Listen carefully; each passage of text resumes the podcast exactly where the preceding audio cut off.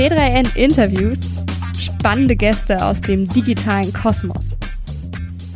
Hallo und herzlich willkommen beim T3N Interview Podcast. Heute mit dem Thema New Work und unserem Gast Sarah Weber. Sie ist Journalistin und Beraterin für Digitalstrategiefragen. Sie war bis vor zwei Jahren Redaktionsleiterin der deutschen LinkedIn-Redaktion und hat jetzt ein Buch geschrieben. Das Buch heißt Die Welt geht unter und ich muss trotzdem arbeiten. Hallo Sarah. Hallo, freut mich sehr. Magst du uns mal ein bisschen was erzählen zu dem Buch? Du sagst ja, es geht nicht nur um New Work, aber natürlich auch um New Work, um die ganzen Themen, die damit zusammenhängen. Ähm, das Ziel ist es, eine Arbeitswelt zu kreieren, die besser funktioniert als die bisherige. Genau, also ich und viele andere Menschen wahrscheinlich auch, zumindest nach meinen Recherchen und nach Studien, haben irgendwie so das Gefühl, wie die Arbeitswelt gerade läuft, funktioniert nicht mehr so gut. Und ich wollte mir so ein bisschen anschauen, woran liegt das eigentlich, woher kommt das? Aber dann eben auch, wie könnte es denn besser aussehen? Wie könnten wir es hinkriegen, die Arbeitswelt besser zu machen, gerechter zu machen, nachhaltiger zu machen? Und mit besser meine ich auch vor allem besser für uns Menschen. Mhm. Da geht es ja einerseits um das Hamsterrad, das wir irgendwo alle haben.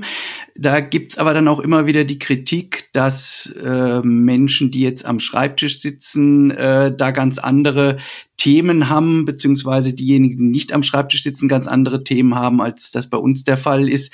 Ähm, wie würdest du das denn unterscheiden? Die also Pflegekraft, also der Verkäufer? Ja, also im Buch unterscheide ich so ein bisschen zwischen der Wissensarbeit, also denen, die in irgendeiner Form oft Bürojobs haben, ähm, die auch während der Pandemie ins Homeoffice in vielen Fällen wechseln konnten, und denen, die dann zum Teil auch in systemrelevanten Berufen waren. Diese Unterscheidung haben wir ja alle während der Pandemie gelernt. Und mir war es auch ganz wichtig, im Buch eben nicht nur über Menschen zu schreiben, die äh, von ihrem Schreibtisch aus oder von einem Büro aus arbeiten, sondern auch in andere Berufsfelder zu schauen, also zum Beispiel ins Handwerk, in die Pflege, in auch ähm, Dienstleistungsjobs wie zum Beispiel Lieferdienste, die zum Beispiel Lebensmittel ausliefern und dadurch so ein bisschen größeres Bild zu zeichnen, weil die Arbeitswelt eben nicht nur äh, für einige wenige existiert, sondern sehr, sehr breit ist und natürlich viele verschiedene Berufe und Berufsfelder umfasst. Mhm. Nun erleben wir ja im Moment eine etwas, ja, ähm, widersprüchliche Doppelsituation. Einerseits ähm, viele Berufe, in denen Fachkräfte fehlen, äh, viele Bereiche, in denen sich die Firmen wirklich schwer tun äh, im Kampf um die besten Köpfe, aber andererseits auch Unternehmen, die kündigen, die in großem Stil kündigen. Wir haben letzte Woche äh, von SAP gehört, dass sie in, in größerem Stil sich von Menschen trennen werden. Ähm, wir haben das von diversen äh, Unternehmen in den USA gehört. Ähm, wie passt das denn alles zusammen? Da entlassen äh, Unternehmen Leute, die sie möglicherweise später wieder brauchen, oder? Ja, also diese, diese Entlassungswelle fokussiert sich aktuell vor allem auf die Tech-Branche. Du hast gerade SAP angesprochen, aber auch zum Beispiel Google, die verkündet haben, dass die Menschen entlassen werden. Was wir aber nicht vergessen dürfen, ist, dass diese Unternehmen auch während der Pandemie oft massiv Leute eingestellt haben, ähm, auch weil wir alle digitaler unterwegs waren als zuvor mehr Videodienste zum Beispiel genutzt haben und da eben vermehrt Menschen eingestellt wurden. Und natürlich auch, dass das Unternehmen sind, die sehr stark von InvestorInnen abhängig sind und denen immer wieder beweisen müssen, dass sie ihr Geld möglichst sinnvoll nutzen und ähm, es deswegen da auch immer wieder Entlassungswellen gibt. Wenn man jetzt aber mal auf Deutschland schaut und generell nicht nur auf eine einzelne Branche, sondern so über den Markt hinweg, sieht das eigentlich nicht so aus, dass da alle gerade Leute entlassen würden, sondern viele sind, wie du richtig gesagt hast, auf der Suche. Und es sind auch oft die Bereiche, wo Leute gesucht werden, wo das Gehalt eben nicht so hoch ist, wie wenn man bei Google arbeitet, sondern eher, ja, Berufe im ja, Niedriglohnsektor, aber auch darüber hinaus, also so Jobs, wo oft Mindestlohn oder ein bisschen mehr gezahlt wird und ähm, wo gerade es einfach schwierig ist, Leute zu finden. Ein gutes Beispiel ist die Gastronomie, aber auch mhm. die Pflege. Wir sehen es bei ErzieherInnen, bei LehrerInnen, dass es dort fehlt und das sind ganz oft Branchen, wo die Arbeitsbedingungen eben nicht ganz so gut sind. Mhm. Das heißt aber, die Unternehmen haben teilweise über ihre Verhältnisse gelebt in den letzten Jahren und das rächt sich jetzt. Äh, ist das aus deiner Sicht eine Entwicklung, die uns länger begleiten wird, gerade was die Digitalwirtschaft betrifft, oder werden wir da weiterhin ähm, Nachfrage nach, nach Fachkräften sehen? Ich denke, wir sehen da auf jeden Fall weiterhin eine Nachfrage an Fachkräften. Und wir hatten solche Wellen ja auch schon in der Vergangenheit, dass ähm, ein Teil der Belegschaft gekündigt wurde und dann aber wenige Wochen oder Monate später auch wieder ähnlich viele Menschen eingestellt wurden. Also ich glaube jetzt prinzipiell nicht, dass ähm, all diese Unternehmen niemand mehr einstellen werden. Aber natürlich sind gerade diese Technologiefirmen auch Unternehmen, die ähm, in den letzten Jahren es gut hatten, weil die Zinsen sehr niedrig waren und es sich gelohnt hat, quasi Geld dorthin zu investieren, man einfach Geld aufnehmen konnte. Und ähm, das ändert sich gerade mit der Inflation auch und spielt dabei auch eine Rolle. Aber ich denke jetzt nicht, dass wir generell auch an den Punkt kommen, wo die Menschen mit diesen Skills und diesen Fähigkeiten in diesen Jobs, also im Softwarebereich, im IT-Bereich, dass die nicht nachgefragt sind, weil das sind ja gleichzeitig auch Fachkräfte, die in anderen Branchen händeringend gesucht werden.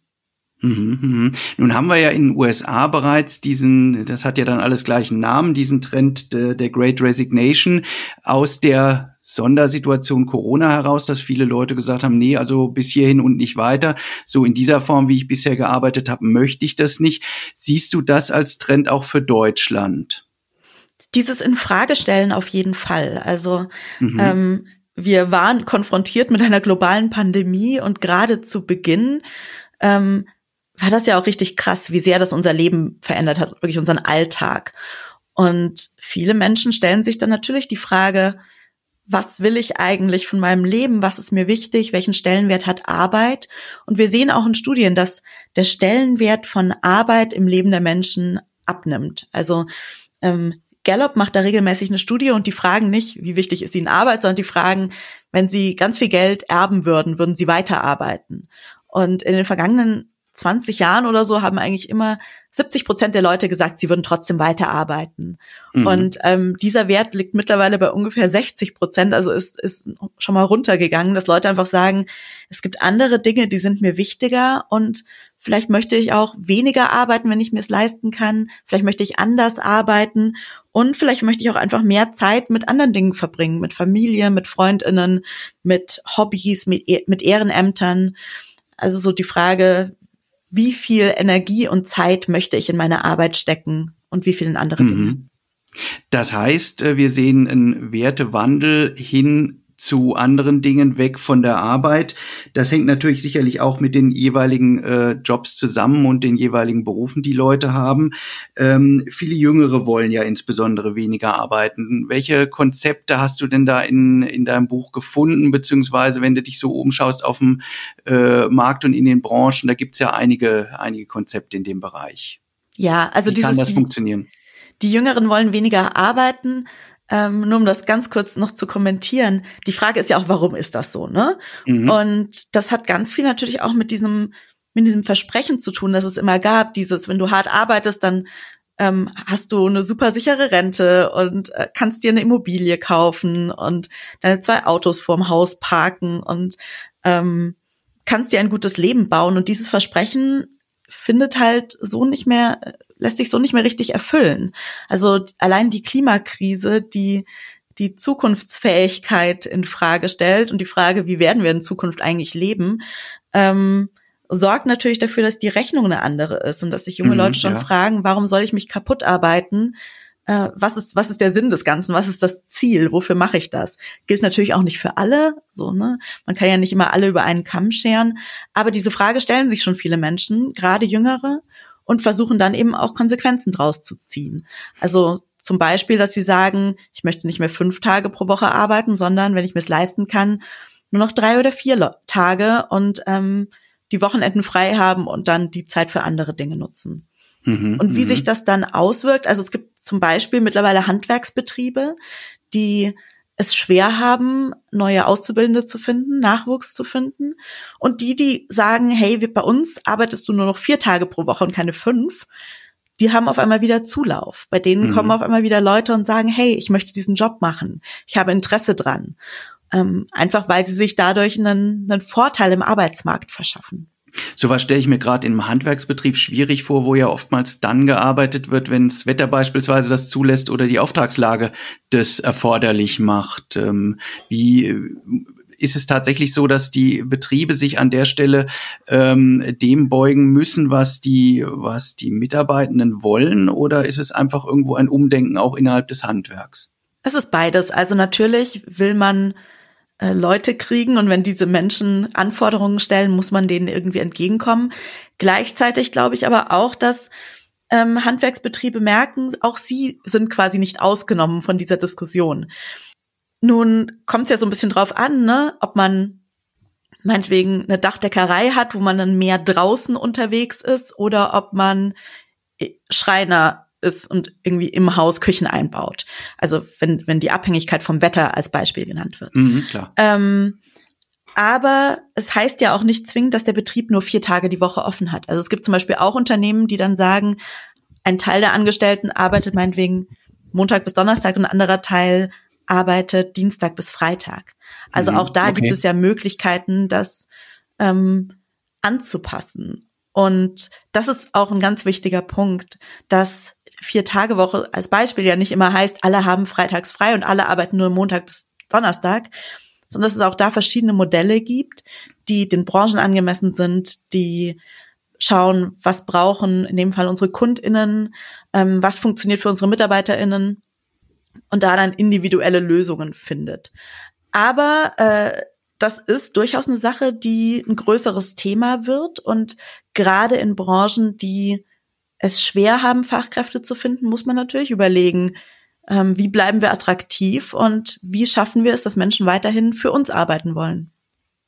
So eine Individualisierung hat ja auch viel damit zu tun, ähm, wie sich familiäres äh, Zusammenleben ändert. Wir hatten in der Vergangenheit noch vor äh, beispielsweise 30 Jahren einen deutlich niedrigeren Anteil an Frauen, die im Beruf standen, äh, insbesondere wenn dann eine Familie da war.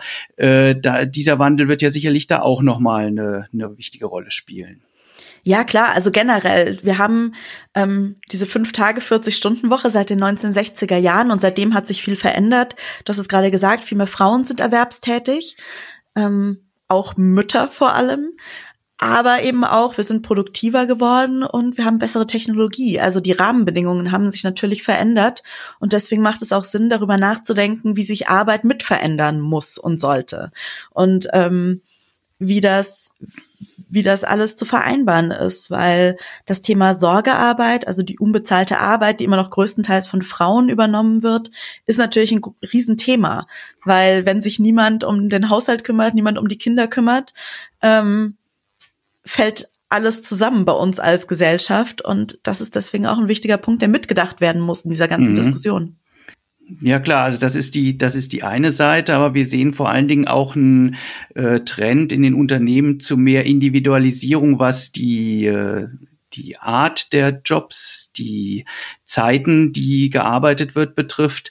Ähm, sind das denn Sachen, die sich äh, immer in der Festanstellung umsetzen lassen oder siehst du da auch mehr einen Trend hin zu äh, alternativen Beschäftigungsmodellen, Gigworking oder halt beispielsweise äh, einer, Freiberuflichkeit, Selbstständigkeit? Ja, auf jeden Fall. Also der Trend zur Selbstständigkeit, den wird es auch in den kommenden Jahren noch weiter geben, denke ich. Ähm, und Flexibilität ist natürlich ein ganz wichtiges Thema. Zum einen die räumliche Flexibilität, die viele Menschen erlebt haben mit dem Wechsel ins Homeoffice während der Pandemie, die vielerorts ja auch beibehalten wurde, wo es möglich war. Aber auch in anderen Berufen die Frage, wie schaffen wir gute Flexibilität, die nicht nur ähm, gut für die Unternehmen ist, weil sie immer jemanden haben, der einspringen kann, sondern auch wirklich äh, gut ermöglicht, Arbeit und das restliche Leben miteinander ähm, miteinander in Einklang zu bringen. Und mhm. da finde ich, gibt's auch noch viel, da sind wir noch viel zu wenig kreativ. Also auf, auf breiter Basis. Da gibt's dann oft dieses, ja, okay, dann ähm, gehst du halt früher nach Hause und hängst dafür abends noch mal was dran. Aber so Modelle wie zum Beispiel Jobsharing ähm, sind ja noch relativ wenig verbreitet, können aber zum Beispiel auch dabei helfen, mehr Menschen in Führungspositionen zu bekommen, dort unterschiedliche Sichtweisen anzusiedeln, indem man aber eben nicht die Leute zwingt, Vollzeit irgendwie 60 Stunden Wochen mit Überstunden zu schrubben, sondern halt sagt, nee, wir haben zwei Leute, die teilen sich den Job mit reduzierten Arbeitszeiten und am Ende ähm, profitieren davon auch alle, auch die Menschen bei der bei den Personen im Team. Und ähm, solche Modelle würde ich mir noch viel mehr wünschen. Mhm. Auch die mhm. Frage nach Arbeitsort. So, wir haben irgendwie das Homeoffice und das Büro, also zwei Pole. Aber es gibt ja noch viel mehr Möglichkeiten. Zum Beispiel Coworking-Optionen für Menschen näher am Arbeitsort, dass sie weniger pendeln müssen. Oder die Frage, ähm, wie kann ja, wie kann das gestaltet werden? Wann ist es sinnvoll, ins Büro zu kommen? Wann macht es Sinn, andere Optionen ähm, aufzubieten? Und wie schaffen wir das alles, ohne dass sich die Menschen dann zu Hause äh, kaputt arbeiten, weil sie gar nicht mehr schaffen, diese, diese Grenzen zu ziehen und ähm, am Ende noch mehr arbeiten als vorher, weil es, mhm. ja, weil die Arbeit einfach stärker ins Privatleben gewandert ist, auch räumlich. Du warst ja selbst in der Corona-Zeit, äh, insbesondere in der ersten Hälfte bei LinkedIn als Führungskraft. Wie hast du das für dich empfunden, gerade in dieser internationalen und durchaus sehr, sehr vielfältigen Struktur, wo dann irgendwo alle daheim saßen? Hat man sich da zusammengefunden? Was waren da die, die Schwierigkeiten für dich? Ja, also ich glaube, wir haben das relativ gut und schnell damals umgesetzt. Wir hatten aber auch den Vorteil, also allein mein Team ähm, war damals schon an drei Standorten in zwei Ländern verteilt. Meine Managerin saß in noch mal einem anderen Land und ihr Manager in noch einem anderen Land. Also mein Team war in München, Berlin und Amsterdam. Ähm, meine Managerin in Paris und unser Chefredakteur in New York. Wir waren es also gewöhnt, digital miteinander zu kommunizieren ähm, und hatten diese Strukturen schon. Mhm. Das war natürlich ein riesiger Vorteil gegenüber anderen, die alle an einem Ort waren und das noch gar nicht gewöhnt waren, die vielleicht vorher gar keine Home Homeoffice-Optionen hatten oder auch weniger mit digitalen Tools gearbeitet haben. Also da hatten wir quasi schon mal einen Vorsprung. Aber gerade, ne, äh, du kennst das ja auch, wir haben journalistisch gearbeitet, wir haben Nachrichten gemacht und das war natürlich eine sehr anstrengende Zeit, weil die Nachrichtenlage einfach ja sehr anstrengend war. Das große Thema war Corona, die Lage hat sich ständig verändert. Mhm. Ähm, wir alle wussten nicht genau, was passiert morgen, äh, waren natürlich gleichzeitig alle im Homeoffice, teilweise auch mit Care-Verantwortungen, mit Kindern, die dann nicht nur betreut werden mussten, da kam Homeschooling zum Teil dazu. Und das ist natürlich eine Herausforderung, das hinzukriegen. Andere im Team, die alleine gewohnt haben und auf einmal niemanden mehr gesehen haben. Mhm. Ähm, und das war natürlich auch als Führungskraft mit die Aufgabe zu gucken, wie können wir es ermöglichen, dass es unseren Mitarbeitenden möglichst gut geht und auf die unterschiedlichen Bedürfnisse auch einzugehen und zu gucken, wer braucht gerade was und wie können wir da helfen. Ähm, und das war ein ganz wichtiger Punkt und auch, und äh, das habe ich auch nicht immer gut hingekriegt, die Frage, wie schaffen wir es, dass nicht alle noch mehr arbeiten, wenn sie auf einmal den Laptop am Küchentisch oder vielleicht sogar im Arbeitszimmer stehen haben und diese, diese räumliche Distanz zur Arbeit einfach wegfällt mhm. und es gleichzeitig sehr wenige andere Dinge zu tun gibt. Ne? Also gerade am Anfang der Corona-Zeit, wir waren alle irgendwie zu Hause, konnten niemanden mehr treffen. Man ist höchstens noch zum Spazieren rausgegangen. Ähm, und irgendwann hatte man dann auch Netflix gefühlt einmal durchgeschaut und mhm. äh, genug Sauerteigbrot gebacken für die Woche so. Und Arbeit war dann halt oft die einzige Sache, die gefühlt noch übrig geblieben ist. Und das heißt, die Arbeit als Ablenkung, was aber letzten Endes ja auch zu einer Entgrenzung dessen führt, was man zwischen äh, ja guter Work-Life-Balance an der Stelle sieht. Ähm, die digitalen Dinge, die dürften ja bei LinkedIn da schon recht weit äh, äh ja, ich sag mal, ausgebildet gewesen sein, weil ihr ja ohnehin ein internationales Team seid. Ähm, aber äh, inwieweit hast du es da geschafft, äh, ja, dich zu irgendwo auch selbst zu regulieren und klarzukommen mit dieser, mit dieser Herausforderung?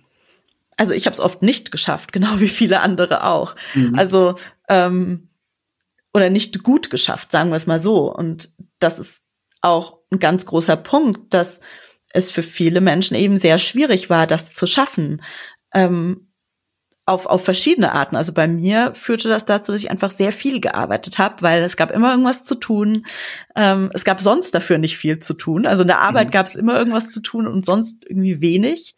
Und ähm, dass ich wenig Mittagspause gemacht habe, auch viel lange gearbeitet habe, mich abends noch mal hingesetzt habe.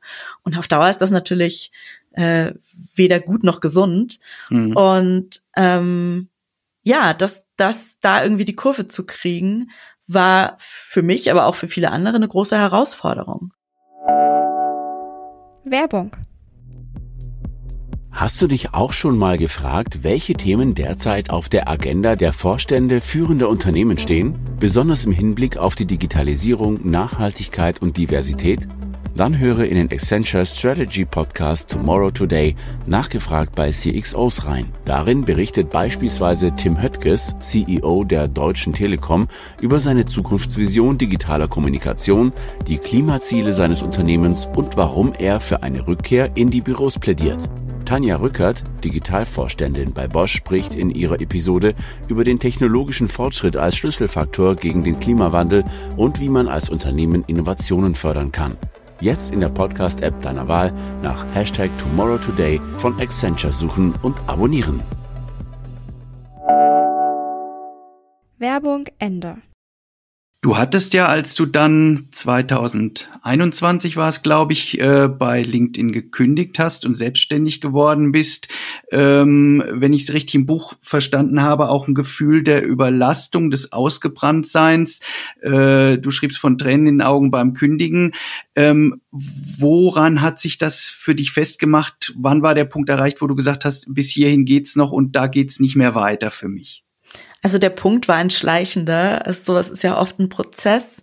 Ähm, es kamen bei mir mehrere Dinge zusammen. Also dass ich, ich war fünf Jahre bei LinkedIn und hatte auch irgendwann so das Gefühl, meine Zeit ist jetzt auch einfach da. Gleichzeitig wollte ich natürlich auch für mein Team da sein mit irgendwie genug Kraft und Energie und hatte das mhm. Gefühl, die habe ich nicht mehr. Und ähm, ich werde denen dann auch nicht mehr gerecht oder nicht so gerecht, wie ich das gerne würde. Ja. Ähm, und ja, auch diese generelle Überforderung und Übermüdung, die ja die Corona-Zeit auch mit sich gebracht hat. Also da bin ich ja jetzt auch nicht alleine. Ähm, das, das ging ganz vielen Menschen so. Und ich habe dann einfach immer gemerkt, so, nee, ich, ich pack das gerade nicht mehr. Und ich war in der wirklich privilegierten Situation, dass ich A kündigen konnte und mir dachte, es geht danach schon weiter, aber dass ich auch nach meiner Kündigung erstmal eine Pause einlegen konnte. Mhm. Ich habe sechs Monate lang Pause gemacht. Das können die meisten Menschen nicht, leider.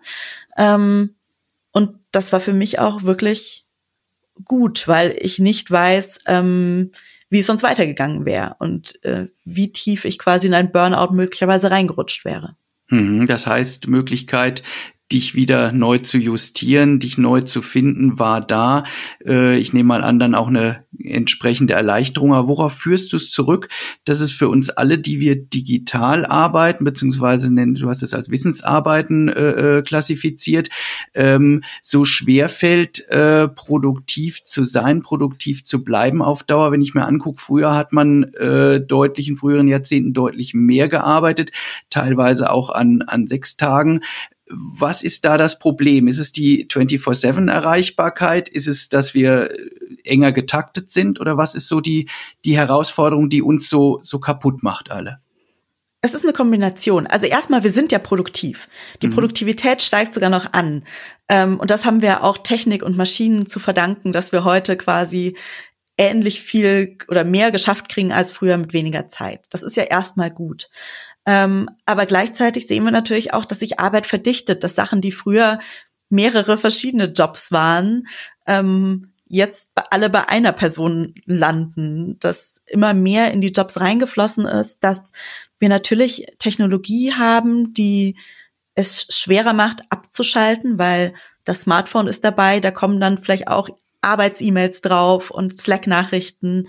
Ähm, und diese Trennung, früher hat man dann wirklich noch stärker die Arbeit in der Arbeit gelassen, weil man hatte dann dort seinen Computer und seine Unterlagen und wenn man heimgegangen ist, hatte man das alles nicht mehr ähm, und konnte sich damit auch nicht mehr so stark auseinandersetzen. Also klar, man konnte weiterhin über die Arbeit nachdenken, aber man konnte sich jetzt nicht hinsetzen und sagen, ach, ich mache jetzt mal noch schnell diese eine Sache fertig, weil ich habe ja Zugriff auf alles. Also das spielt garantiert eine Rolle. Ähm, und dazu kommt auch einfach der, der, der Stress, der einzelnen Menschen. Also wirklich so mhm. dieses, diese Müdigkeit, dieses Ausgebranntsein, das Gefühl, das irgendwie alles nicht mehr hinzukriegen, das Studien zufolge auch wirklich angestiegen ist und auch schon vor Corona auf einem hohen Niveau war. Also auch schon vor Beginn der Pandemie hat ähm, haben ungefähr 60 Prozent der ArbeitnehmerInnen Stresssymptome an sich bemerkt, so Dinge wie anhaltende Müdigkeit und Erschöpfung und dieses ständige Nachdenken über die Arbeit. Und das hat sich durch Corona nochmal verstärkt, also wie so ein Katalysator. Hm. Ähm, und ja, also diese, diese Kultur, die wir auch haben, dieses, diesen Produktivitätsdrang und dieses Workaholic-Dasein, das sich ja zum Teil sogar aufs Privatleben auswirkt.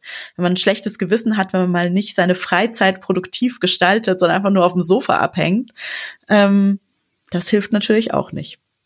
Das heißt, wir haben immer engere Kalender, wir haben äh, viele Meetings, wir haben ständig E-Mails und sonstige Signale über die entsprechenden äh, Collaboration Tools.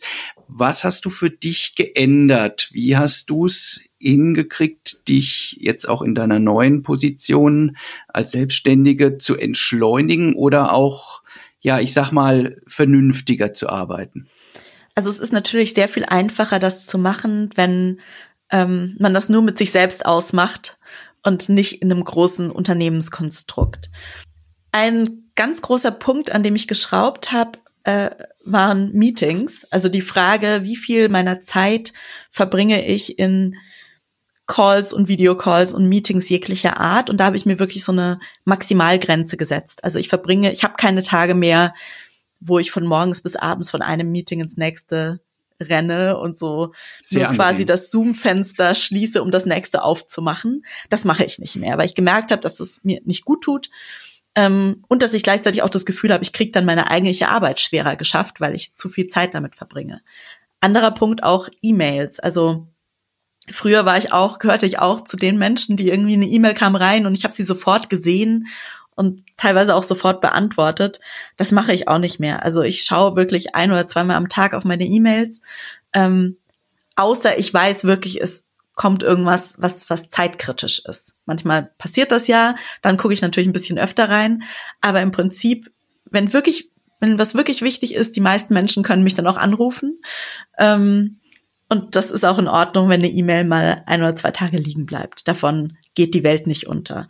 Und was ich auch, also am Wochenende zum Beispiel habe ich mich auch hingesetzt und wirklich mit meinem Kalender auf das erste halbe Jahr geschaut und geschaut, wo sind Termine, wo sind Reisen und wie lege ich das alles, damit ich nicht die ganze Zeit unterwegs bin, die ganze Zeit ähm, von A nach B springe, sondern dass ich wirklich Wochenenden habe, Pausen habe, äh, Zeit für Familie und Freunde habe und da quasi so ein bisschen zu planen, ähm, um das nicht einreißen zu lassen, weil ich weiß mittlerweile auch, was für mich Punkte sind, ähm, die mir schwerfallen und äh, wo ich, wo ich wirklich aktiv dran denken muss äh, und aktiv quasi dagegen anarbeiten muss, äh, nicht wieder in alte Muster zu verfallen. Und daran versuche ich mich wirklich regelmäßig zu erinnern und habe auch Menschen in meinem Leben, die dann mir dabei helfen. Also denen ich dann auch sage, kannst du mal kurz auf meinen Kalender gucken? Hast du das Gefühl, da steht zu viel drin? Ähm, muss ich da noch mal was ausdünnen?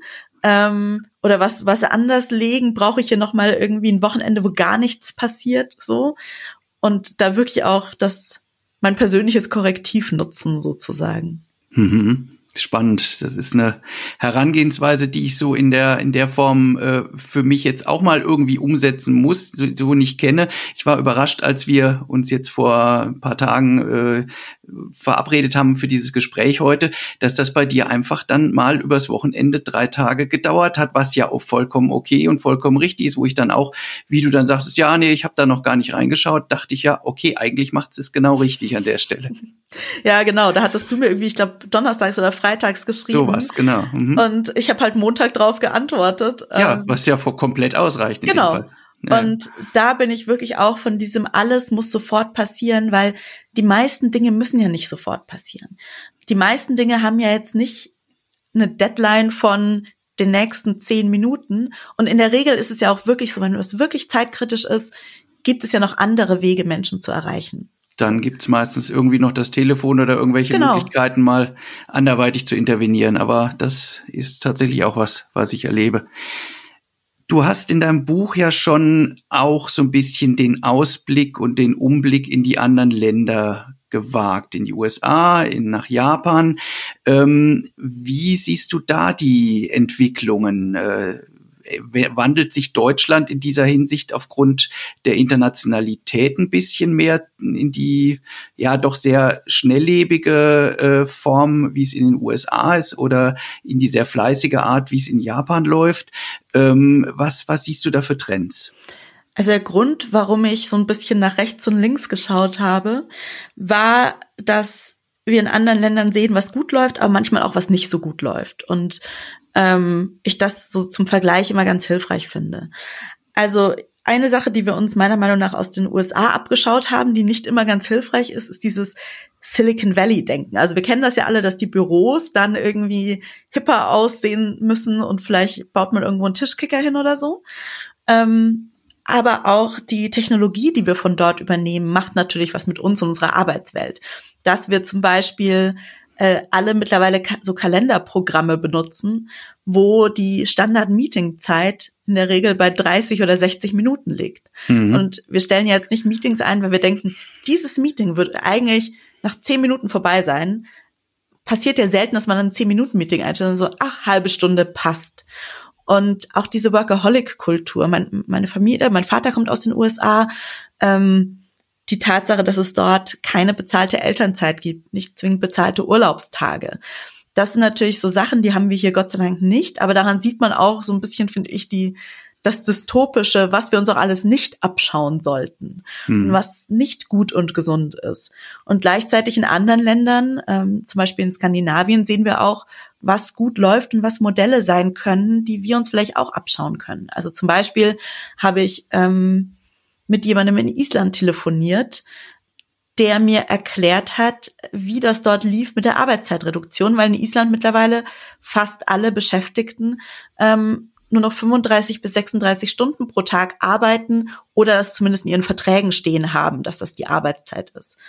Und, ähm, und das bei gleichbleibendem Gehalt. So. Mhm. Also, dass die diese Arbeitszeitreduktion quasi schon hingekriegt haben, die ich mir auch für hier wünschen würde. Und ähm, fand das eben interessant, dann auch wirklich nicht nur zu sagen, in Island ist das so, sondern auch herauszufinden, woran liegt das, was lief da gut, wie sind da die, die Ergebnisse von Studien? Und ähm, was können wir aus anderen Ländern lernen. Mhm. Wie stellst du dir denn vor, dass wir es hinbekommen, rein wirtschaftlich gesehen, ähm, mit weniger Wachstum ähm, die gleichen Ressourcen zu erzielen, an der Stelle auch äh, möglicherweise ohne Gehaltseinschränkungen mit weniger Arbeitszeit auszukommen? Siehst du da KI-Konzepte oder was, was wird uns produktiver machen? Also es sind zwei Punkte. Erstens, wir werden mit der Wirtschaft nicht für immer so weiter wachsen können, wie es bisher der Fall war, einfach weil die Klimakrise voranschreitet und das nicht möglich sein wird. Wir können nicht immer, immer weiter wachsen und jedes Jahr irgendwie alles wächst um fünf oder zehn Prozent. Das wird mittelfristig, langfristig nicht mehr gehen. So. Ähm, und die andere Frage ist ja auch so, wir haben bessere Technologie, wir haben so viele Erwerbstätige gerade in Deutschland wie noch nie zuvor. Wir sind ständ, wir werden ständig produktiver.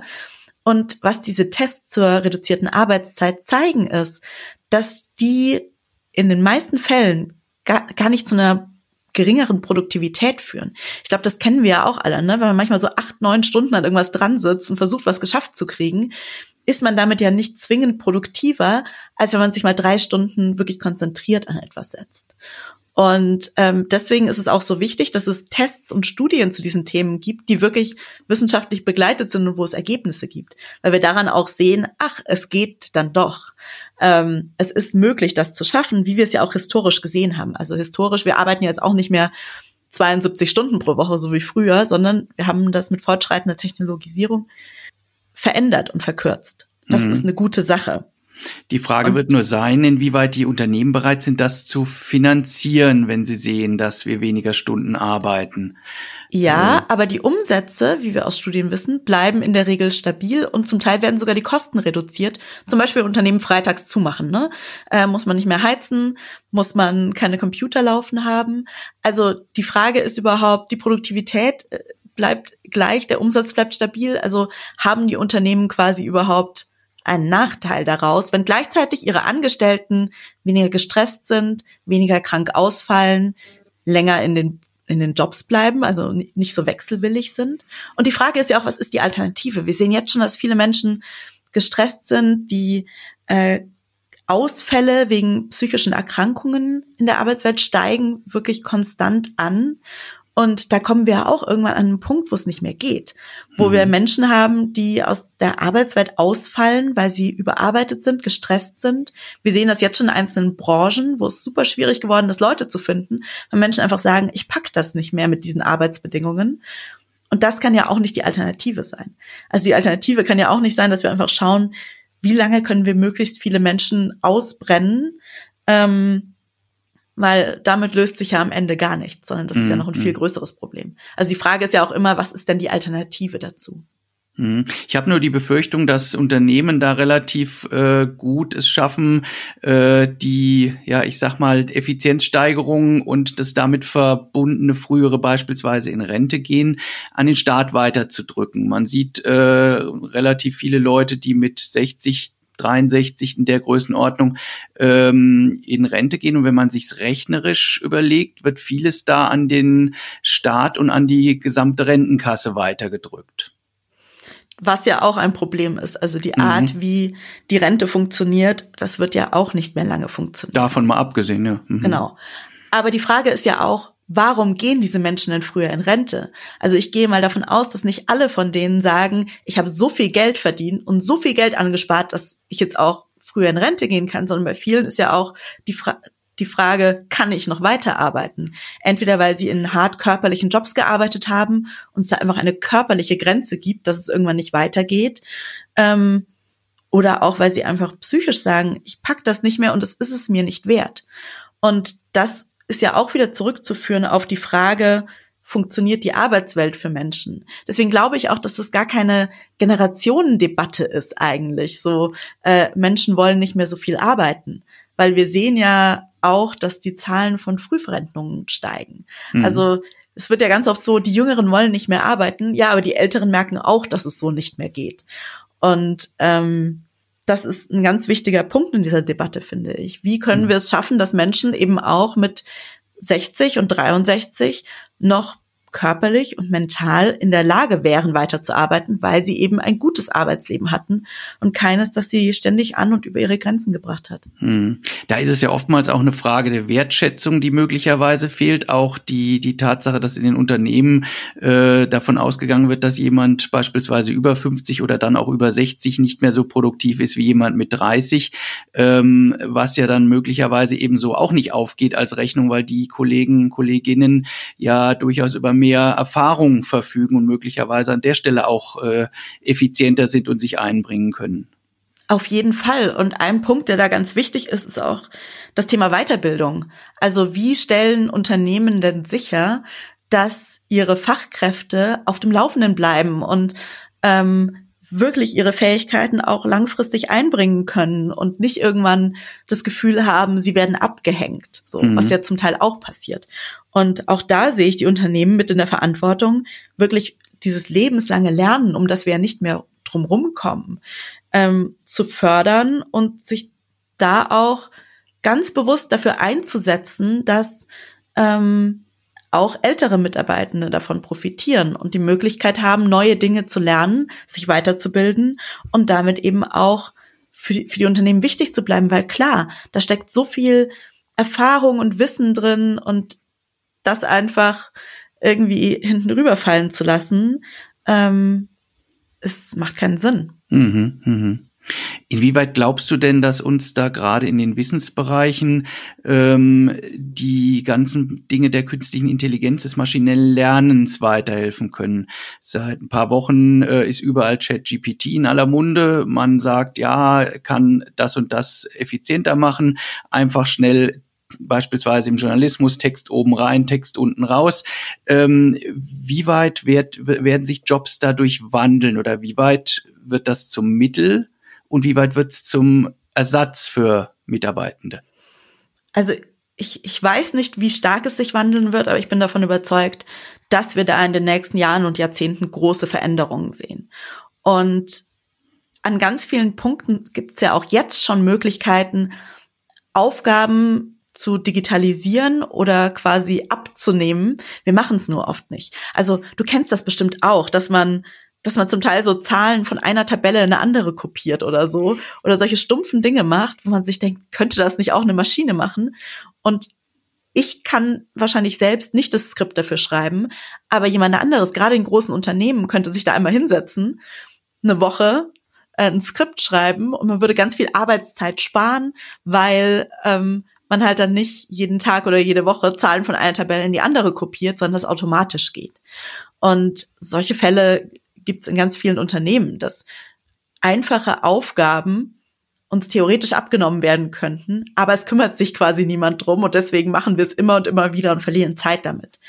Und das wirklich zu nutzen, also die Technologie dafür zu nutzen, dass sie uns Arbeit abnimmt, das ist doch großartig. Also wir sehen das ja auch schon in anderen Berufen, jetzt nicht in der Wissensarbeit, aber dass gefährliche Jobs und körperlich schwierige Aufgaben in Fabriken zum Teil von Robotern übernommen werden was nicht dazu führt, dass Arbeitsplätze wegfallen, sondern das, was dazu führt, dass sich Arbeitsplätze verlagern und andere Tätigkeiten dann von Menschen übernommen werden. Und das ist ja total gut. Das ist ja total gut, wenn gefährliche oder körperlich harte oder auch einfach stupide, langweilige Aufgaben ähm, uns abgenommen werden, wir uns auf die Sachen konzentrieren können, die sinnvoll sind und wo es dann doch noch menschlichen Input braucht. Und mhm. idealerweise, wenn wir bessere Technologien haben, können wir auch weniger arbeiten, ähm, weil dann eben manche Aufgaben übernommen werden. Werbung. Das Podcast Radio Detektor FM hat gerade zusammen mit Radio 1 vom RBB den Storytelling Podcast Teurer Wohnen gestartet. In sieben Episoden widmen sie sich dem Immobilien- und Wohnungsmarkt. Denn wohl jede und jeder von uns hat schon mal vergeblich nach einer bezahlbaren Wohnung gesucht. Anhand eines konkreten Beispiels aus Berlin zeigen sie, was überall in Deutschland falsch läuft und suchen auch nach Lösungen. Hört und abonniert doch Teurer Wohnen einfach in eurer Lieblingspodcast-App. Mehr Informationen findet ihr auf detektor.fm slash teurer-wohnen.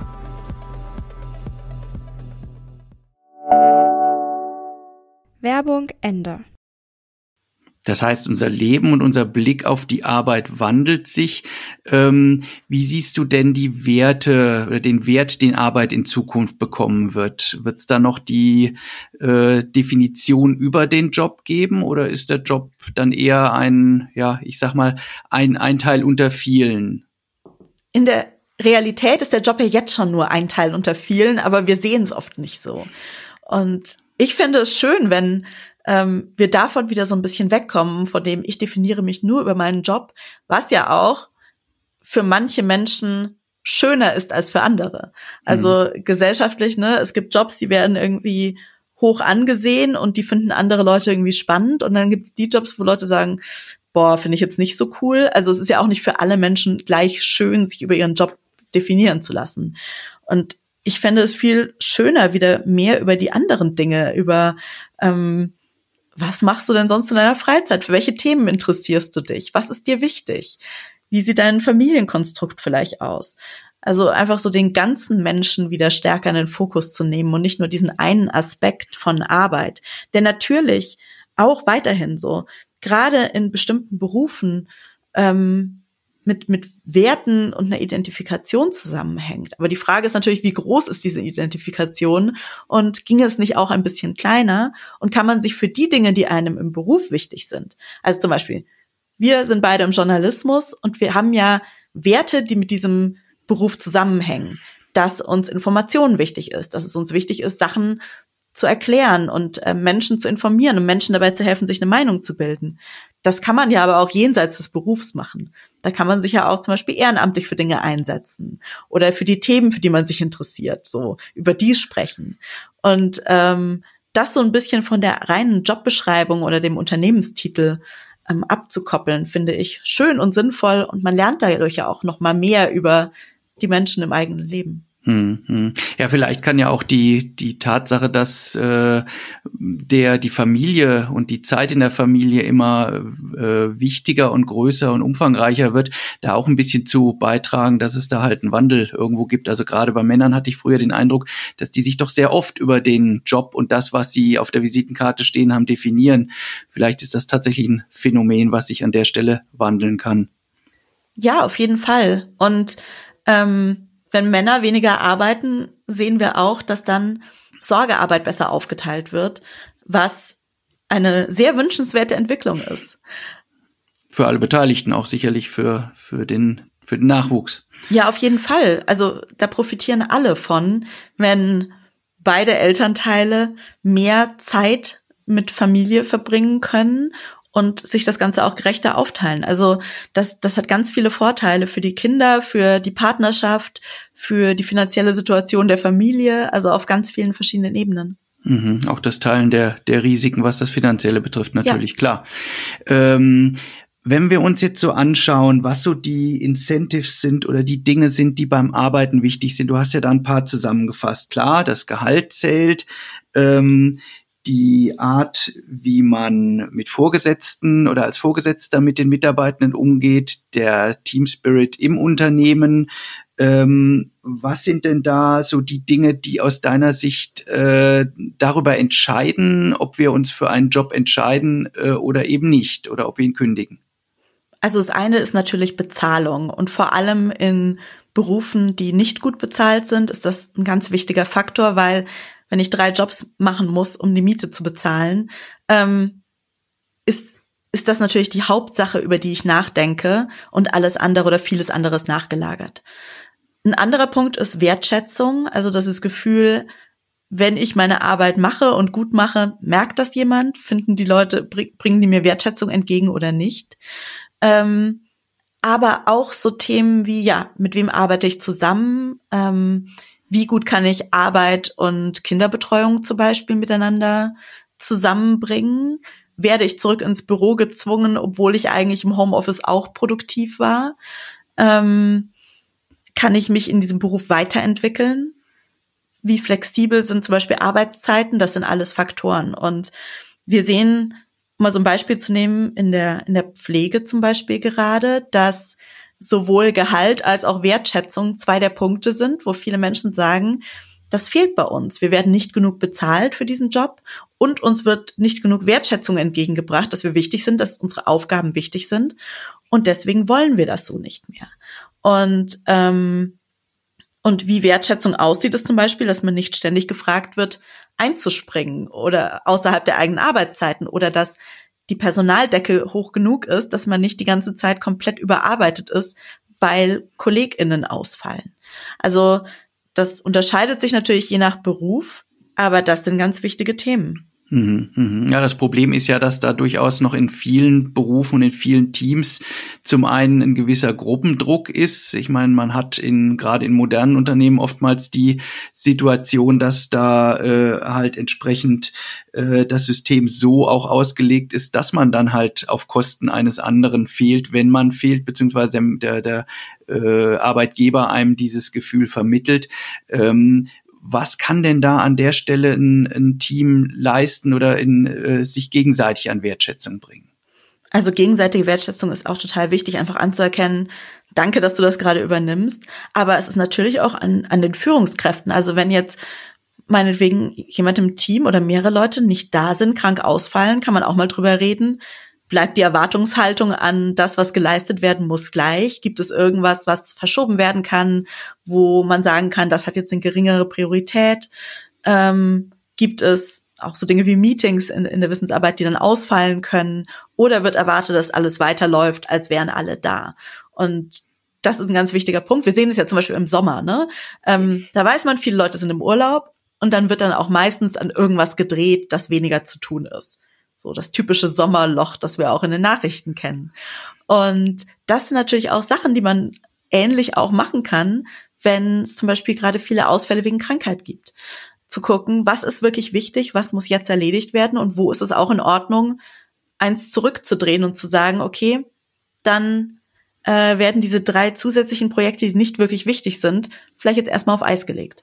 Das heißt, es geht an der Stelle auch um eine Führung, die an der äh, Stelle sagt, ähm, so wird priorisiert und äh, das und das müssen wir uns als Team jetzt gerade nicht zumuten. Dann. Auf jeden Fall. Mhm. Und es ist natürlich auch die Aufgabe von Führungskräften, darauf zu achten, dass es ihren Mitarbeitenden gut geht äh, und dass sie nicht ständig überarbeitet und überfordert sind. Klar, das kann man mal, wenn, wenn ein Projekt fertig werden will, im, fertig werden muss im Endspurt, kann es natürlich mal stressiger sein, das ist ja auch in Ordnung, aber das ist halt kein Zustand, der für immer gehalten werden kann, sondern es muss dann gleichzeitig auch Entlastung geben. Mhm. Und das ist ganz wichtig und das ist auch Aufgabe von Führungskräften, das zu ermöglichen und darauf zu achten. Mhm, mh.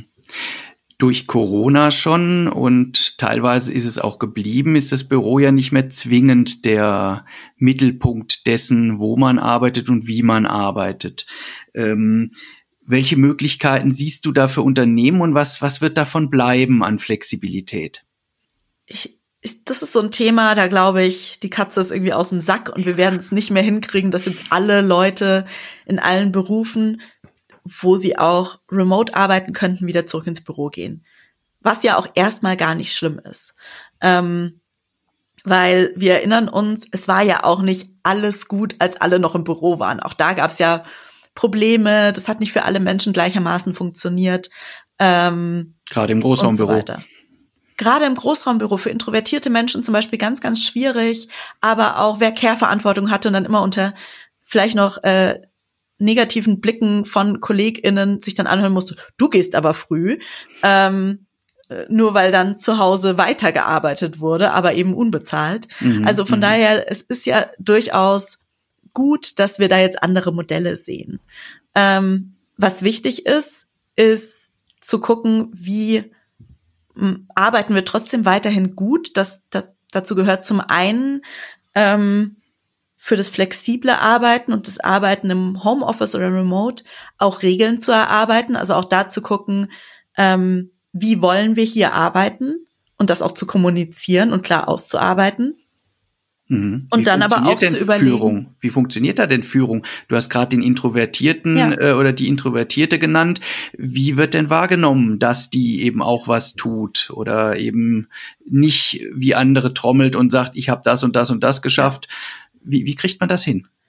Kommunikation. Also es ist wichtiger denn je, dass, dass Führungskräfte wirklich offen kommunizieren, sich regelmäßig austauschen mit den Personen in ihrem Team, dass es Regeln dafür gibt, wie gute Arbeit bewertet wird und zwar nicht nur diese Person arbeitet bestimmt total gut, weil sie jeden Tag neben mir im Büro sitzt, sondern eben auch zu gucken, was sind denn Ziele, ähm, die dann auch introvertierte Menschen äh, einfach, wo dann an Ergebnissen gemessen wird und nicht an, hat so oft bei Slack gesagt, woran die Person gerade arbeitet. Ähm, und auch generell, so wie werden Informationen geteilt, wie geht man mit Meetings um in einer remoten oder hybriden Arbeitswelt. Also da wirklich strukturelle Grenzen zu schaffen, Leitplanken zu schaffen und sich zu überlegen, wie funktioniert das gut und zwar nicht nur einfach, wir machen so weiter wie 2020, weil da ging's ja auch. Ja, aber das war eine Notsituation. Wir müssen jetzt überlegen, wie es richtig funktioniert. Und dann eben auch die Frage, wofür braucht man das Büro oder den Arbeitsort noch? So, wofür ist der gut, wofür auch nicht? Also Früher, ich erinnere mich noch dran, war ich zwar physisch im Büro, bin aber den ganzen Tag eigentlich nur von Meetingraum zu Meetingraum gelaufen, um dort Videocalls zu haben. Was für ein Irrsinn. Dafür hätte ich doch nicht ins Büro fahren müssen. Mhm. Sondern das Büro ist schön für Austausch, ist ähm, schön, um sich mal irgendwie zusammenzusetzen und äh, so zwischenmenschlich auch Zeit miteinander zu verbringen. Aber auch das funktioniert dann halt nicht, wenn ähm, zum Beispiel ich ins Büro komme, aber niemand aus meinem Team da ist, ich das vorher nicht wusste und dann kann ich auch wieder heimfahren, so. Sondern sich wirklich zu überlegen, wann ist es sinnvoll, wie können wir da Modelle entwickeln, dass wir zusammenkommen ähm, und wo braucht es das Büro aber auch nicht? Für mhm. welche Aufgaben oder für welche Tagesabläufe? Das heißt, das Büro als reiner Schreibtisch wird, wird weniger wichtig, aber als Versammlungsort zum Brainstormen und gemeinsam Dinge entwickeln und vorantreiben dann schon wichtig bleiben. Ja, und auch einfach um Zeit miteinander zu verbringen. Also Geht's Menschen, um die wir. Bindung an Bindung ja. der Mitarbeitenden? Ja, aneinander. Also Menschen, die wir kennen und mit denen wir schon mal irgendwie einen Kaffee trinken waren, denen begegnen wir ja ganz anders als Leute, die wir noch nie kennengelernt haben. Und auch das hat ja was Schönes. Wir haben das ja auch alle vermisst. Aber deswegen jetzt jeden Tag ins Büro zu kommen, wenn mein Job das eigentlich nicht braucht und ich dann vielleicht dort gar keine Zeit für den Austausch habe, ist natürlich nicht sinnvoll. Mhm. Und das ist aber, wird ganz oft noch schlecht kommuniziert, sondern es ist halt so, wir wollen, dass alle dienstags reinkommen, weil wir das gut finden. Ja, aber warum findet ihr das gut? Was ist der Sinn dahinter? Was passiert dann auch an diesen Tagen? Wie sind die vielleicht anders strukturiert? Und das ist eben nichts, was einfach so passiert, sondern da muss, muss man sich Gedanken drüber machen und Energie und Zeit und Arbeit reinstecken. Mhm. Wie klappt es denn aus deiner Sicht, da dieses ganze Thema der Diversität unterzubringen? Ähm, du hast schon angedeutet, äh, Leute, die durch Familie äh, gebunden sind, gewisse Aufgaben haben, ähm, die Mitarbeitende, die möglicherweise um 16 Uhr dann zur, zur Kita oder zum Hort muss. Ähm, was was gibt's da noch an Herausforderungen, die die Unternehmen hinkriegen müssen? Also das Thema Diversität und Inklusion ist ein ganz wichtiges, weil natürlich alle Menschen unterschiedlich funktionieren, unterschiedlich arbeiten ähm, und manche finden es total schön, ohne Störungen ähm, produktiv bei sich zu Hause zum Beispiel arbeiten zu können und für andere funktioniert das gar nicht. Und beiden die Möglichkeit zu geben, gut zu arbeiten, ist ein wichtiger Punkt.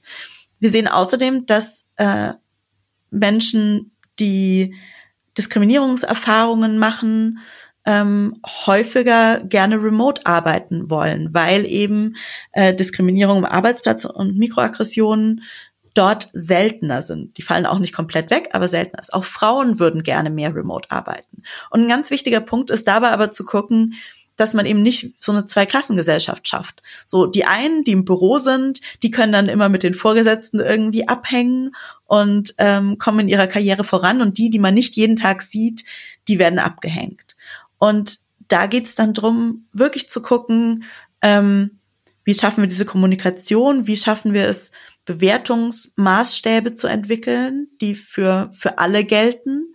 Ähm, wie schaffen wir es, die Menschen, die remote arbeiten, ähm, zu schützen und dass sie sich eben nicht die ganze Zeit zu Hause überarbeiten, weil sie das Gefühl haben, sie müssen noch mehr beweisen und noch mehr leisten.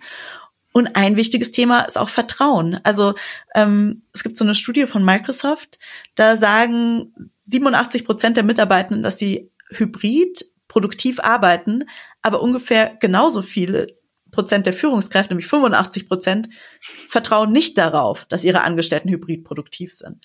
Und das ist ja mhm. Wahnsinn. So, es ist ja eine riesen Vertrauenslücke, die da entsteht. Und es ist auch an Führungskräften, an Unternehmen, diese Lücke zu schließen und zu überlegen, wie bauen wir dieses Vertrauen auf? Und wie glauben wir unseren Leuten, dass sie auch zu Hause gute Arbeit leisten? Was ja während der Pandemie auch sichtbar war. Dass es auch dort unter den widrigsten Umständen trotzdem geklappt hat. Der Betrieb lief ja weiter in den meisten Fällen. Genau. Und mhm. viele haben ja eher sogar noch mehr gearbeitet. Ähm, und die Produktivität ist auch weiter nach oben gegangen. Also es ist jetzt nicht so, dass alle nur auf dem Sofa gelegen hätten und Netflix geschaut hätten. Im Gegenteil. Zwei Themen, auf die ich jetzt zum Schluss gern noch kommen würde, ähm, sind zum einen, also die Unternehmen äh, in irgendeiner Form vorantreiben können und die den Mitarbeitenden ja immer wichtiger werden, ist zum einen das, was unter unter Passion zu verzeichnen ist, dem äh, ja, freiwilligen Arbeiten aus intrinsischer Motivation heraus und dem Bereich des Purpose. Ähm, wie kriegen es Unternehmen hin, äh, einerseits die Leute so zu motivieren, äh, dass sie, dass sie diese beiden Dinge umsetzen können und wie kriegen es äh, die Mitarbeitenden hin, dass sie insbesondere aus dem Passion-Bereich nicht eine, eine Falle machen, sich selbst ausbeuten? Ja, also es wird ja gerne so als Lösung für alles präsentiert. Du musst mit Leidenschaft bei der Sache sein. Und wenn du dann noch Sinn in deinem Job siehst, dann wirst du keinen Tag deines Lebens arbeiten. So follow your dream. Ähm, Und das ist so leicht gesagt, aber bedeutet ja nicht, dass die Arbeitsbedingungen dann auch gut sind. Also um nochmal das Beispiel der Pflege zu nehmen, äh, es ist ein inhärent sinnhafter Beruf, würde, glaube ich, niemand sagen, nee, sehe ich nicht.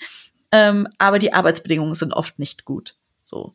Und wie kriegt man das zusammen? Das ist die große Herausforderung. Und natürlich wollen Menschen in Berufen und in Jobs arbeiten, wo sie das Gefühl haben, das macht ihnen zum gewissen Grade Spaß, da sehen sie eine Sinnhaftigkeit drin. Ähm, es sind nicht diese Bullshit-Jobs, die David Graeber beschrieben hat, sondern wirklich so, ich kann hier was machen. Ähm, und gleichzeitig will man ja nicht für seinen Traumjob ausbrennen. Also das bringt ja auch nichts, wenn man sagt, mein Job ist super, aber ich arbeite mich für ihn kaputt, weil dann ist er auch nicht super. Und die Herausforderung für Unternehmen ist zum einen, ähm, über den eigenen Sinn nachzudenken. Also warum machen wir das hier alle eigentlich? Äh, wo natürlich aktuell das Thema Klimaschutz ein ganz großes Thema ist. Mitarbeitende, gerade Jüngere, wollen wissen, ähm, inwiefern ihre Jobs und ihre Unternehmen da ihren Beitrag leisten und nicht dafür sorgen, dass alles noch schlimmer wird. Und gleichzeitig auch gute Arbeitsbedingungen zu schaffen, damit Menschen, die wirklich mit Freude und Leidenschaft dabei sind, äh, die Möglichkeit haben, trotzdem gut zu arbeiten und sich nicht für schlechte Bezahlung und ähm, schlechte Arbeitsbedingungen kaputt zu arbeiten, weil der Sinn eben groß genug ist. Und wirklich so über gute Jobs nachzudenken und über gute Arbeitsbedingungen ist ein, ist ein wichtiger Punkt, den viele Unternehmen ja auch schon sehen, auch wenn sie es vielleicht nicht so explizit tun. Aber eben nicht alle. Und das wird in Zukunft natürlich auch nochmal eine Wettbewerbsfrage. Also wer kriegt gute Leute? Was ist diesen Menschen wichtig? Und wie kann man dafür sorgen, dass die eben auch wissen, ja, wir, wir stehen hinter denselben Sachen, hinter denen ihr steht und unterstützen euch dabei, hier was voranzutreiben. Mhm. Das heißt aber, diese Wertediskussion, die wir ja an der Stelle haben, ähm, die trifft ja auch nicht jeden gleichermaßen. Ein Sebastian Vettel kann sich eher leisten zu sagen, ja, ich finde das irgendwie mit der Automobilwirtschaft nicht so nachhaltig in der alten und gewohnten Form, als das jetzt irgendein Automechaniker kann. Ähm, wie, wie, wie kriegen auch die Leute das hin? Klar, also das ist sowieso, das sehen wir auch in Studien, dass dieses Gerede von Leidenschaft und Sinnhaftigkeit nicht alle gleich trifft, sondern es sind vor allem ähm, formal hoch ausgebildete Menschen, die in gut bezahlten Jobs arbeiten, die sich diese Frage stellen und für die es ein großer Punkt ist. Wer in anderen Berufen arbeitet, da ist dann zum Beispiel finanzielle Sicherheit ein größerer Punkt. Und das ist auch wichtig. Das ist zum Teil eine Elitendebatte, die wir da führen. Ähm, nicht alle Personen können sich ihren Job nach Sinnhaftigkeit aussuchen, weil wenn du deine Miete zahlen willst ähm, und einfach einen gut bezahlten Job brauchst, dann machst du den, auch wenn du jetzt vielleicht nicht von der Sinnhaftigkeit überzeugt bist. So, super wichtiger Punkt. Ähm, gleichzeitig ist aber ja die Frage des Automechanikers, kann der zum Beispiel sich weiterbilden, damit er auch mit E-Autos sinnvoll weiterarbeiten kann. So, welche Möglichkeiten gibt es da? Gibt es verschiedene Autohäuser von verschiedenen Unternehmen, wo er sagt, hm, bei denen finde ich besser, was sie machen, also arbeite ich lieber dort. Also auch dort gibt es ja äh, durchaus verschiedene Abstufungen, wo man sagen kann, ja, in diese Richtung möchte ich gehen und das ist vielleicht ein Unternehmen, wo ich finde, die machen da gerade ganz viel falsch und für die möchte ich nicht arbeiten. Mhm. Das heißt, es wird für die Unternehmen in Zukunft wichtiger sein, nicht bloß Greenwashing zu betreiben, sondern halt an der Stelle wirklich vernünftige, faire Werte zu, zu transportieren auch. Ja, auf mhm. jeden Fall. Und eben auch nicht nur im eigenen Unternehmen, sondern auch darauf zu schauen, mit wem arbeitet man zusammen, mhm. wie behandeln diese Unternehmen ihre Mitarbeitenden und äh, über den eigenen Standort hinaus quasi diese Überlegungen zu machen. Mhm. Wenn wir uns jetzt noch mal das ganze Revue passieren lassen. Äh, ich sag mal, wir sitzen jetzt in fünf Jahren wieder zusammen. Was glaubst du, wird sich bis dahin in unserer Arbeitswelt gewandelt haben und worüber werden wir weiterhin sprechen? Also ich glaube nicht, dass wir irgendwie so mit dem Finger schnipsen und äh, in den nächsten drei Monaten oder auch fünf Jahren hat sich alles zum Besseren gewendet. Solche Veränderungen brauchen Zeit. Es braucht auch Zeit, bis sie wirklich ankommen. Aber ich hoffe sehr, dass bis dahin einige Dinge angestoßen sind. Ähm, ich würde mir wirklich wünschen, dass die Diskussion, die ja aktuell in Deutschland oft so auf so ein, wir müssen alle mehr arbeiten hingeht, sich davon wieder entfernt hat und dass wir entweder konkret darüber reden, wie wir Arbeitszeit reduzieren können oder das schon getan haben. Das kann ich mir gut vorstellen, dass da in den nächsten fünf Jahren was passieren kann. Ähm, in, in der Klimaschutzfrage müssen wir in den nächsten fünf Jahren weiterkommen. Ähm, ist ganz klar, beim, bei der Klimakrise die Zeit drängt und da haben wir keine fünf Jahre mehr und erst recht noch nicht mehr, sondern wir müssen jetzt ansetzen und Dinge verändern. Ähm, und ich glaube, dass wir ganz neue Modelle sehen werden und ganz neue Technologien, die uns Arbeit, die unsere Arbeit verändern werden und hoffentlich verbessern, die wir jetzt noch gar nicht auf dem Schirm haben. Ähm, weil wenn wir mal gucken, wie viel, also klar, so Slack und Zoom und so, die gibt's schon eine Weile, aber wie, wie essentiell die im Arbeitsalltag von vielen Menschen heute geworden sind. Das hätten wir vor fünf Jahren wahrscheinlich auch noch nicht so extrem gedacht. Und da wird sich noch einiges tun. Und mein Wunsch wäre da, dass diese Technologie nicht nur dafür genutzt wird, noch mehr zu arbeiten, sondern uns wirklich entlastet. Und, äh, das ist so der letzte Punkt, ich würde mir sehr wünschen, dass diese Debatten nicht nur so Elitendebatten sind und es darum geht, wie kann es einigen wenigen Menschen besser gehen in ihrer Arbeit, während es bei anderen immer nur noch schlechter läuft, sondern dass wir wirklich generell, wenn wir über diese Themen sprechen, breiter darüber sprechen und ähm, viele verschiedene Berufsfelder mit einbeziehen, damit wir eben nicht in die Situation kommen, dass wir so ein paar Leute im Homeoffice haben, die ein richtig schönes Arbeitsleben haben und wenig arbeiten und äh, irgendwie living their best lives. Und auf der anderen Seite wir Menschen haben, die das alles möglich machen und unter noch schlechten, schlechteren Bedingungen arbeiten. Das wäre mein Wunsch. Das ist ein schönes Schlusswort. Liebe Sarah, herzlichen Dank für das Gespräch. Ähm, ich sage nochmal den Titel, Die Welt geht unter und ich muss trotzdem arbeiten, erschienen bei Kiepenheuer und Witsch. Ähm, die Show Notes, in Show Notes findet ihr den Link dazu. Ich sage herzlichen Dank fürs Zuhören und bis zum nächsten Mal.